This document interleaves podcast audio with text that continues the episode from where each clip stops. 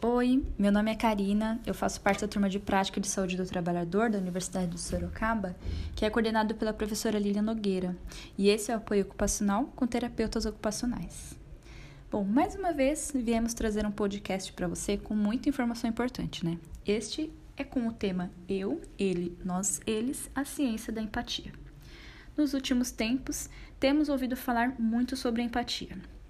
E diante do momento de crise, que no momento estamos vivendo, né, observamos que todos nós fomos afetados, de forma direta ou indireta. Vocês concordam? Né? Esse momento fez com que se intensificasse as mensagens sobre empatia e também inúmeros pedidos e incentivos para que as pessoas sejam mais empáticas. Mas de onde surgiu a tal da empatia, né? E qual é o seu significado? Bom, quando recorremos aos fatos históricos e de origem da palavra, o termo patos com ph, originado do grego, é utilizado para definir os sentimentos que vivenciamos no dia a dia.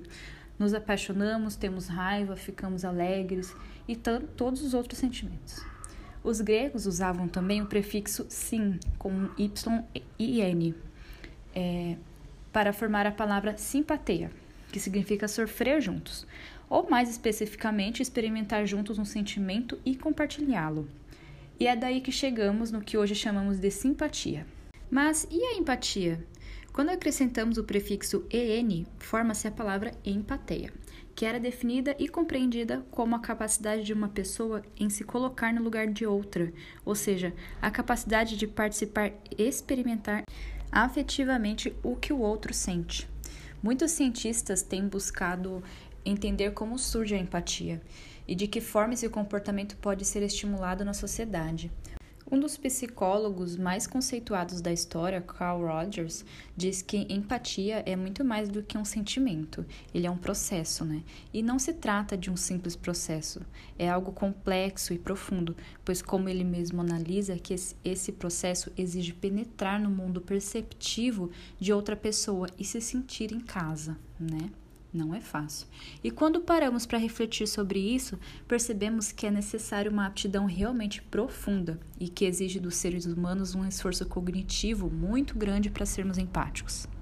Pesquisas também mostram que as pessoas podem aprender a ter empatia por meio do contato que fazem com outras pessoas, e que as pessoas que passam mais tempo refletindo sobre si mesmas tendem a ter mais empatia pelos outros. E por que nós, terapeutas ocupacionais, também dizemos que é importante desenvolvermos empatia? Bom, empatia pode reduzir o estresse, ajuda em todos os relacionamentos, ajuda a nos sentir conectados com, outros, com os outros, pode auxiliar para o alívio da dor física e da dor da alma. Pois quem conforta e entende uma pessoa que tem o mesmo problema de saúde sente menos dores. Para quem hoje lidera uma família, uma equipe, um grupo, uma empresa, também recomendamos a empatia, pois ela nos torna líderes melhores. Chefes empáticos tendem a observar melhores desempenhos dos funcionários, na medida em que conquistam o respeito das equipes, né? Mas se você for chefe, você deve estar perguntando: como posso conversar com funcionários de forma mais empática? Vai aí então mais algumas dicas. Ouça sem interromper. Imagine como o funcionário esteja se sentindo, sempre confirmando suas impressões com ele, com frases como: O que eu ouço você dizer é. Né? Valide os sentimentos dele. Entendo o que você sente, né? Você pode dizer isso também. Demonstre apoio, ajude-o a encontrar a solução e encerre a conversa, é, revelando se pode ou não ajudá-lo. Claro que não é fácil manter um equilíbrio entre ser empático e manter o pensamento analítico, pois é difícil para o nosso cérebro fazer as duas coisas ao mesmo tempo. Mas, por meio da prática, é possível encontrar um ponto de equilíbrio para mantermos este, este grande aliado em nossa vida. Lembrando sempre que isto é um processo cotidiano. Bom, obrigada por nos ouvir. Somos terapeutas ocupacionais, trabalhamos diretamente com o seu cotidiano.